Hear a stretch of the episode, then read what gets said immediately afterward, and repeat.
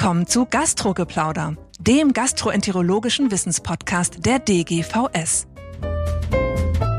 Um Sie auch während der Sommerzeit gut zu unterhalten und eine Sommerflaute zu vermeiden, senden wir heute und an den nächsten beiden Donnerstagen unser Sommerspecial Komplikationsmanagement in der Endoskopie. Teil 1 beschäftigt sich mit Perforationen im Ösophagus. Teil 2, da geht es um die Perforationen im Kolorektum. Und Teil 3 beschäftigt sich dann mit der Post-RCP-Situation. Herzlich willkommen und viel Spaß bei unseren Sonderfolgen Komplikationsmanagement statt Sommerloch. Herzlich willkommen, liebe Freundinnen und Freunde des Gastrogeplauders, zu unserem Sommer-Special. Sonne, Meer, gute Laune, und wir reden über Komplikationen. Aber es ist eigentlich kein Widerspruch, weil wir fangen heute an wieder mit unserem Stammgast Ulrike Denzer. Herzlich willkommen, Uli. Ja, herzlich willkommen, lieber Thomas, auch von meiner Seite. Und ich freue mich, über so unerfreuliche Themen jetzt reden zu dürfen. Eigentlich ist es so unerfreulich nicht. Wenn ich zurückdenke, das soll man vielleicht nicht zu oft tun, aber wie ich jung war und wenn man da eine Ösophagusperforation hatte, ist man schreiend aus dem Raum gelaufen und hat den Chirurgen gerufen. Da hat sich schon gewaltig was verändert und das ist eigentlich das Erfreuliche. Mein Vorschlag wäre, Uli, wir reden über zwei häufige und oder schwierige Organe. Das einmal ist die Speiseröhre und das andere Mal ist das Kolorektum. Andere Bereiche, ganz schwierige, kapriziöse wie das Duodenum, das machen wir mal später. Und ein Anlass ist, da kommen wir vielleicht ein bisschen später drauf, weil Ulrike Denzer mit ihrem Team ein sehr interessantes Paper hatte vor nicht allzu langer Zeit über spezielle Behandlungen von Ösophagusperforationen. Aber vielleicht fangen wir mal ganz einfach an. Und ich denke, im Wesentlichen reden wir, Uli, über iatrogene Perforationen, also nicht über spontane Börhafe und solche Sachen. Das ist wieder was anderes, oder? Ich denke auch auf jeden Fall über akute Perforationen mhm. und nicht über Leckagen und postoperative Insuffizienzen. Na gut, also wir machen einen Eingriff, sagen wir mal, das ist ja das häufigste, und haben ein Loch. Mal ganz einfach angefangen, was macht man? Also ich würde sagen, das Allerwichtigste ist, dass man sich zunächst mal diese Perforation genau anschaut und versucht sicherzustellen, wie tief geht die denn eigentlich? Also ist es jetzt nur ein oberflächlicher Riss? Wie groß ist das Ganze? Oder ist es ein tiefer gehender Riss? Habe ich den Verdacht, dass das schon mit Muskelriss in die Mediastinalhöhle geht? Oder ins Mediastinum mit. Und das Zweite ist ganz wichtig, Luft aus, wenn man das nicht eh schon hat, und CO2 an in so einer Situation. Und dann sich das ganz gut anschauen und überlegen, was tun. Also das sind ja zwei Dinge. Ich glaube, CO2, da sollte man heutzutage fast alle Interventionen mit CO2 machen, oder auch im oberen GI-Trakt. Das ist eine wichtige Message. Die zweite wichtige Message ist, nicht zurückzucken, nicht das Gerät rausziehen, sondern im Gegenteil genau hingucken. Genau. Wenn man eine Kappe hat, auch mal ja nicht das Loch größer machen, aber sich da so ein bisschen dem annähern und schauen, wie tief ist es.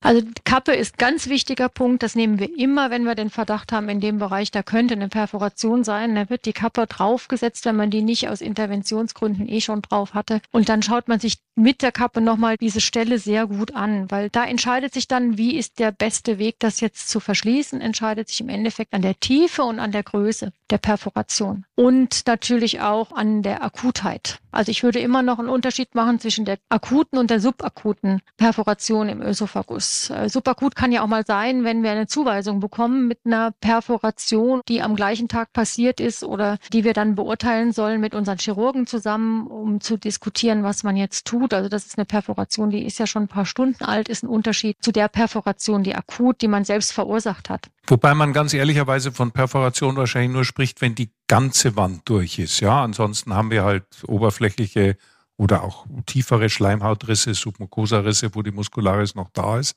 Also unser Thema ist ja jetzt wirklich die ganze Wand ist durch. Nebenbei noch eine Frage. Eine meiner Obsessionen ist ja, dass ich gerne solche Eingriffe, geplante Eingriffe in Narkose mache. Ist das nicht auch ein Argument dafür, wenn was passiert, kann man sehr viel ruhiger sein? Das ist richtig. Allerdings müssen ja nicht alle Eingriffe, die in Narkose äh, sind, wie eine ESD zum Beispiel oder eine Großflächen-EMR im Ösophagus, nicht nur mit einer Perforation einhergehen. Wir haben ja auch manchmal eine Perforation mit Ballondilatation, mit Bougierung. Die sind dann halt nicht mit Narkose. Und auch da funktioniert das eigentlich ganz gut, wenn man ruhig bleibt und am besten auch, wenn das Team weiß, was es jetzt zu tun hat. Und Team heißt nicht nur der Untersucher bleibt ruhig, sondern auch die Pflege. Und dann werden halt schon mal die Dinge, die man so brauchen könnte, zusammengesucht oder man sagt kurz, ich hätte gern dies oder das und dann läuft ein Automatismus ab, der einfach eingespielt ist. Und das ist auch ein ganz wesentlicher Punkt im Komplikationsmanagement. Es gibt verschiedene Möglichkeiten. Dies oder das ist Dies das oder das, genau.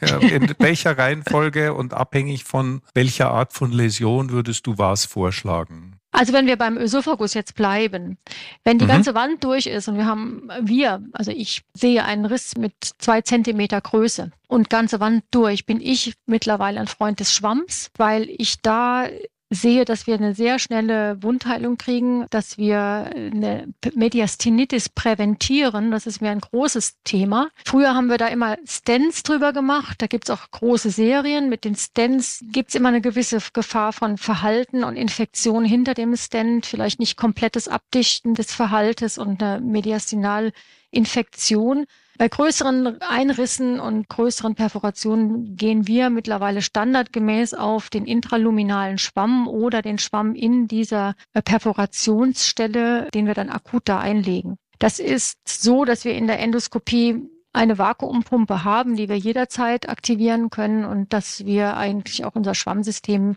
zur Hand haben, um dann eine Akuteinlage zu machen. Das ist für die größeren Leckagen äh, beziehungsweise in Perforationen sehr effektiv. Jetzt hast du ja schon die Katze aus dem Sack gelassen. Ja. Nämlich euer Paper. Vielleicht kannst du das kurz beschreiben, was ihr da gemacht habt und wie viele Patienten und wie die Ergebnisse waren. Also auch Iatrogene oder gerade Iatrogene Perforationen, ich glaube, es waren ja nicht nur Iatrogene, aber trotzdem in, in der Mehrzahl, werden von eurer Gruppe mit Schwamm behandelt. Genau. Dazu hatten wir unsere ersten zehn Fälle zusammengestellt mit den akuten Ösophagusperforationen, die im Prinzip im gesamten Ösophagus aufgetreten sind, entweder oben, in der Mitte oder unten. Vier von den zehn waren passiert bei pneumatischer Ballondilatation mit dem Rigiflex-Ballon, also Patienten, die gerne ihre Achalasie ballondilatiert haben wollten. Und da war es wirklich so, das ist ja dann eine Alles- oder Nichts-Regel. Man macht den Ballon auf und der Patient hatte eine tiefe Perforation. Und dann haben wir mehrere Fremdkörperperforationen dabei gehabt, unter anderem eine Patientin, die einen Kugelschreiber geschluckt hat, eine Borderlinerin, die den sich dann durch die obere Ösophaguswand ins Mediastinum hineingeschoben hat. Den haben wir dann entfernt und das Loch gesehen.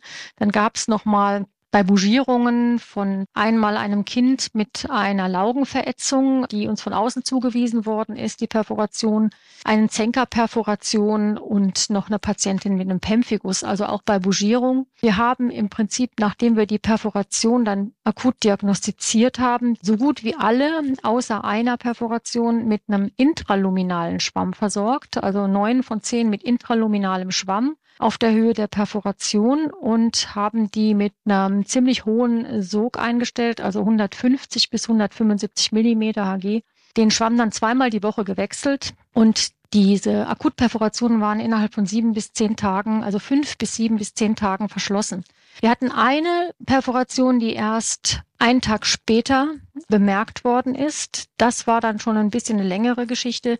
Die hatte dann schon einen kleinen Abszess im Mediastinum entwickelt. Den mussten wir im Prinzip intraluminal, hat da nicht mehr gereicht. Da mussten wir aufdehnen und in dem Abszess den Schwamm legen. Und hier war auch die Zeit bis zum Verschluss beziehungsweise zur kompletten Heilung mit den Schwammwechseln länger. Also die verzögerte Diagnosestellung, das war auch unsere Message aus den Verschlüssen hier. Wenn die Diagnosestellung verzögert ist und wir kriegen schon eine mediastinale Infektion, dann ist auch der Schwamm, der ist gut, zieht die Infektion recht schnell raus, wenn er richtig liegt, aber der Verschluss dauert länger.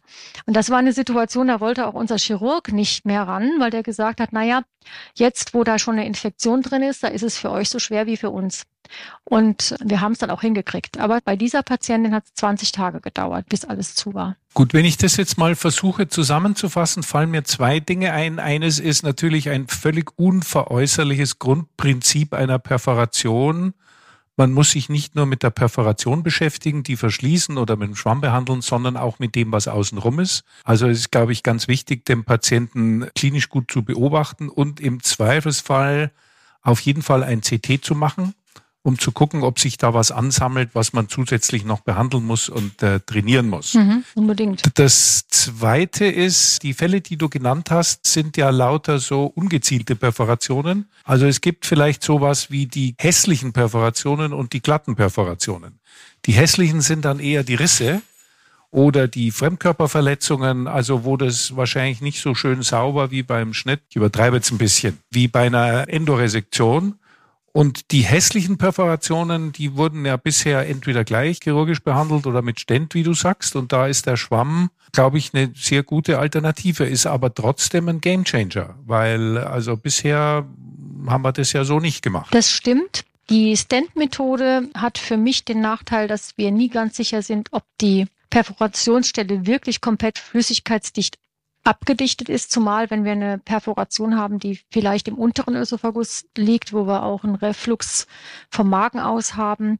Wir können nicht ganz sicher sein, dass wir die keimfreie Zone Mediastinum dadurch erreichen oder dass wir da nicht doch eine Abszessbildung hinter der Stentwand in den Tagen darauf haben. Das ist das eine. Die Alternative ist natürlich auch Clipverschluss. Die muss man auch nochmal nennen. Ja, das wäre jetzt das, was ich fragen wollte. Wie grenzt man das ab? Und vielleicht ist es so ein bisschen, dass diese Risse, die ja so ein bisschen ausgefranst sind, die lassen sich vielleicht auch nicht so gut klippen. Wie setzt du da die Differentialtherapie? Wann kommt der Clip und vor allem auch welcher? Und wann kommt der Schwamm? Der Schwamm ist ja neu. Der Schwamm ist neu. Und für mich ist so, klar muss man sich das anschauen, ein kleiner Riss, der mit einer Clipnaht verschließbar ist und ganz frisch ist, den kann man mit einer Clipnaht verschließen. Und ich nehme dann auch Hämoclips und mache dann so eine Clipnaht wie bei dem Po im Tunnel. Wenn das funktioniert, ist das eine gute Variante. Wenn man da nicht ganz sicher ist, ob es dicht ist, kann man sich sogar noch überlegen, ob man daneben noch einen Schwamm legt für die ersten Tage. Wenn die Perforation größer ist als ein Zentimeter und auseinanderklafft, so dass man den Eindruck hat, dass man das nicht mehr adaptieren kann, dann ist mein Verfahren der Wahl einfach der Schwamm. Dann gibt's natürlich noch den dritten Clip, der OTSC-Clip. Aber OTSC im Ösophagus ist eine raumgreifende Angelegenheit. Daher habe ich immer ein bisschen Bedenken. Ich nehme den sehr gern an anderen Lokalisationen, dass ich den Verschluss vielleicht hier nicht sauber hinbekomme und dann einen Clip da sitzen habe, der aber nicht komplett schließt und ich auch eine Mediastinitis dann riskiere. Zumal das Manövrieren im Ösophagus mit dem OTSC-Clip nicht so ganz einfach ist. Nicht jeder Ösophagus ist auch so ausreichend vom Platz weit, dass man den OTSC da wirklich gut an jeder Stelle zum Verschluss einer Perforation hinkriegt, vielleicht noch eher distal als proximal. Da ist mir der Schwamm sicherer. Ich bin mir nicht ganz sicher, wie das mit dem 1 Zentimeter oder ob es 2 Zentimeter, jedenfalls gibt es so eine gewisse Grenzgröße, die irgendwo da liegt, wo man das Gefühl hat, mit Clips geht's nicht alleine. Ich glaube schon, dass der OTSC im Esophagus eine Rolle spielen kann, gerade bei den bisschen größeren, zwei Zentimeter oder so. Es ist zumindest ein Versuch wert. Wir sind ja mit den Schwämmen in dieser Situation noch so ein bisschen unsicher. Wir hätten sie mal gern gleich verschlossen. Aber ich glaube, man sieht, das sind so Dinge, die ineinander übergehen. Und du hast ja auch gerade gesagt, man könnte ja auch beides machen, wenn man das Gefühl hat, es ist doch nicht so wahnsinnig dicht, damit man eine Operation vermeidet. Denn man muss ja auch sagen, eine Operation bedeutet ja nicht immer Verschluss von außen, sondern im schlimmsten Fall auch Ösophagektomie. Ja, und gerade im proximalen Bereich des Ösophagus ist das schwierig, auch für die Chirurgen. Proximal und Mitte auch kein Vergnügen. Und ich glaube, dass hier entweder der kleine saubere Riss, den man noch mit der Clipnaht verschließen kann, oder ein Schwamm dann die sichere Variante ist. Da bin ich gebiased jetzt vielleicht auch von unseren Ergebnissen mit dem Schwamm, weil ich hier einfach sehe, dass auch die Infektzeichen sehr, sehr schnell rückläufig sind. Die Patienten entwickeln gar nicht erst eine Mediastinitis. Und ich muss nicht so viel Sorge haben vor einem Mediastinalabszess. Bei dem Fall, der dann verspätet diagnostiziert worden ist, nach 24, 36 Stunden und dann erst der Therapie mit Schwamm zugeführt worden ist, war das anders. Da hatten wir auch sehr schnell ein CT mit einer Diagnose, dass da eben schon ein Verhalt mediastinal war und dass wir da wirklich tief reingehen mussten in den Verhalt und das eben intraluminal nicht mehr gereicht hat. Weil es geht sehr schnell anscheinend, diese Abszessbildung. Da war ich auch überrascht, wie schnell da schon ein relevanter Verhalt entstanden ist. Gut, ich glaube, wir können den Esophagus zusammenfassen. Das eine Prinzip haben wir ja schon genannt. Nicht nur sich um den Verschluss kümmern oder das Loch kümmern, sondern auch das, was außen drum ist, die Klinik betrachten, im Zweifelsfall mit Sicherheit gemeinsame Visite mit dem Chirurgen. Aber, und das ist, glaube ich, das Neue für unser Sommer-Special, es eignet sich der Schwamm ganz offensichtlich auch für akute Perforationen. Und auch, wie du bei dem einen Fall erzählt hast, kann man durchaus dann die Perforation auch größer machen, ausräumen und dann den Schwamm reinlegen. Ja. Also nicht nur bei den leicht abgekapselten Anastomosenleckagen, sondern auch im akuten Zustand. Und wir wünschen uns natürlich, dass da größere Serien noch entstehen und dass sich mehr dem anschließen, dass das multizentrisch ist. Aber das ist, glaube ich, wirklich das Neue im Esophagus. Man muss natürlich mit dem Patienten sprechen und dem auch sagen, dass er jetzt ein bisschen Geduld braucht für eine Woche zumindestens mit dem Schwamm in der Nase. Und was mir dazu noch einfällt, also es ist ja doch ein etwas störender Aspekt für den Patienten, ist nicht nur Schwamm einlegen, sondern regelhaft eine Trilumensonde vor dem Schwamm noch einlegen. So viel Zeit muss dann sein. Äh, wir brauchen ja eine Ernährung für den Patienten. Am besten, indem die Trilumensonde mit der Ernährungsspitze im Duodenum liegt. Und dann legen wir parallel den Schwamm in den Ösophagus ein und haben dann die Möglichkeit, den Patienten auch zu versorgen während der Zeit. In ganz akuten Fällen kann man die ersten drei Tage auch mal rein paar enteral fahren, ohne diese ähm, Trilumensonde, die dann aus dem Magen den, das Sekret ableitet und im Duodenum ernährt. Aber spätestens beim ersten Schwammwechsel, wenn das doch eine Woche wird, die man erwarten kann, dann sollte man das tun, damit der Patient auch enteral ernährt werden kann und die Medikation auch genommen werden kann. Daran sollte man denken. Ja, insgesamt also sehr interessant und sicher interessant auch mit größeren Serien nochmal die Schwammtherapie im Ösophagus sich anzuschauen. Ich glaube, dass das eine gute Sache ist. Und wenn man es jetzt perspektivisch nochmal ganz besonders weit treiben möchte, könnte man natürlich auch mal den WAC-Stent nochmal in Erwägung ziehen. Aber im Moment fahren wir gut mit dem Schwamm alleine. Ja, Uli, vielen Dank für diese erste Sendung. Ich denke, das war sehr interessant. Bevor jetzt allzu viele Proteste kommen von den Clipfreunden, glaube ich schon, dass der primäre Versuch bei einem glatten Riss, der nicht zu groß ist, mit Clips gemacht werden sollte.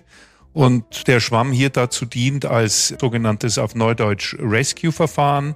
Aber eben bei den hässlichen Rissen geht das. Uli, vielen Dank. Wir reden in der nächsten Sendung über das Kolon. Bleiben Sie uns gewogen. Unser Sommerspecial mit Komplikationen, Sie haben gesehen, gar nicht furchtbar, sondern hoffnungsfroh. Vielen Dank. Danke auch. Das war Gastrogeplauder, der gastroenterologische Wissenspodcast der DGVS. Alle Informationen und Links zur Folge finden Sie in den Show Notes und unter dgvs.de slash podcast. Haben Sie Feedback oder Fragen zur Folge oder möchten Sie ein Thema vorschlagen, dann schreiben Sie uns an podcast.dgvs.de. Vielen Dank fürs Zuhören und bis zum nächsten Mal bei Gastrogeplauder.